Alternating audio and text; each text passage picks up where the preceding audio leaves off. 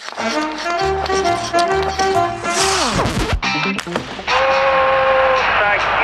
моментов больше не будет. Не будет. Хоккейный период.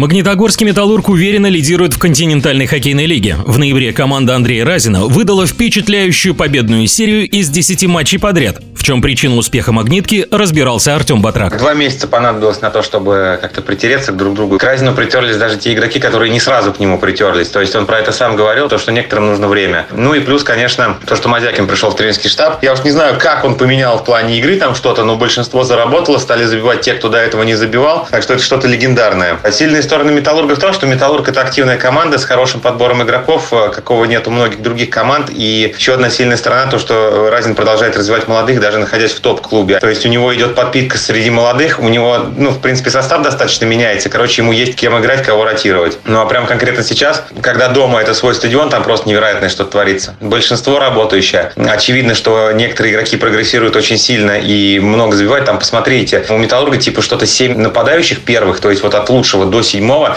там ведь невероятное количество очков. Мне кажется, такой плотности нет практически ни у кого, чтобы вот такой э, сильный состав был. То есть, если он на матч со Спартаком не выпускает первую тройку, а все равно Металлург выигрывает, есть кем играть. Основное, что нужно понимать про Андрея Радина, его команды всегда играют интересно и активно. Этим командам не все равно, им не бывает все равно даже при счете 0-5. Разин это показывал сто раз, когда, например, при 0-5 снимал вратаря, ему без разницы, то есть там будет 0-7 и так далее, он будет снимать вратаря и будет делать это рано. И временами ему это помогает. То есть это прям боевая команда, которая играет очень активно. Самое главное в игре Металлурга это активный хоккей. Несмотря на лидерство в КХЛ, никто из игроков «Магнитки» не входит в топ-списки снайперов и бомбардиров. Как это можно объяснить? У Металлурга нет ярко выраженного лидера, но есть там условно 7 нападающих и несколько защитников, хотя пресс выделяется безусловно, которые просто играют стабильно хорошо. Не на уровне там Голдобина, я не знаю, не на уровне Мазякина там несколько э, годичной давности, а просто это очень плотный состав, ровный и хороший. То есть у Металлурга сложно сказать, нам нужно закрыть звено Зернова, и тогда все будет окей, а со звеном Ди что делать? То есть там и второй, и третий, это сейчас еще Гребенкин там не забивает определенное время, да, а так там еще потенциал на самом деле полностью не раскрыт. В это воскресенье «Металлург» примет у себя питерский СКА, который также выдал многоматчевую победную серию. Каковы прогнозы? Металлург после не самого сложного выезда двухматчевого, который, возможно, закончится двумя победами, у СКА этот матч будет первым на выезде, но у Металлурга будет там три с половиной дня паузы. Поэтому я думаю, что Металлург будет свежее. Если Металлург к матчу со СКА подойдет еще вот с 12-й победой, то я бы поставил на Металлург. Мнением о сильных сторонах магнитогорского «Металлурга» поделился Артем Батрак.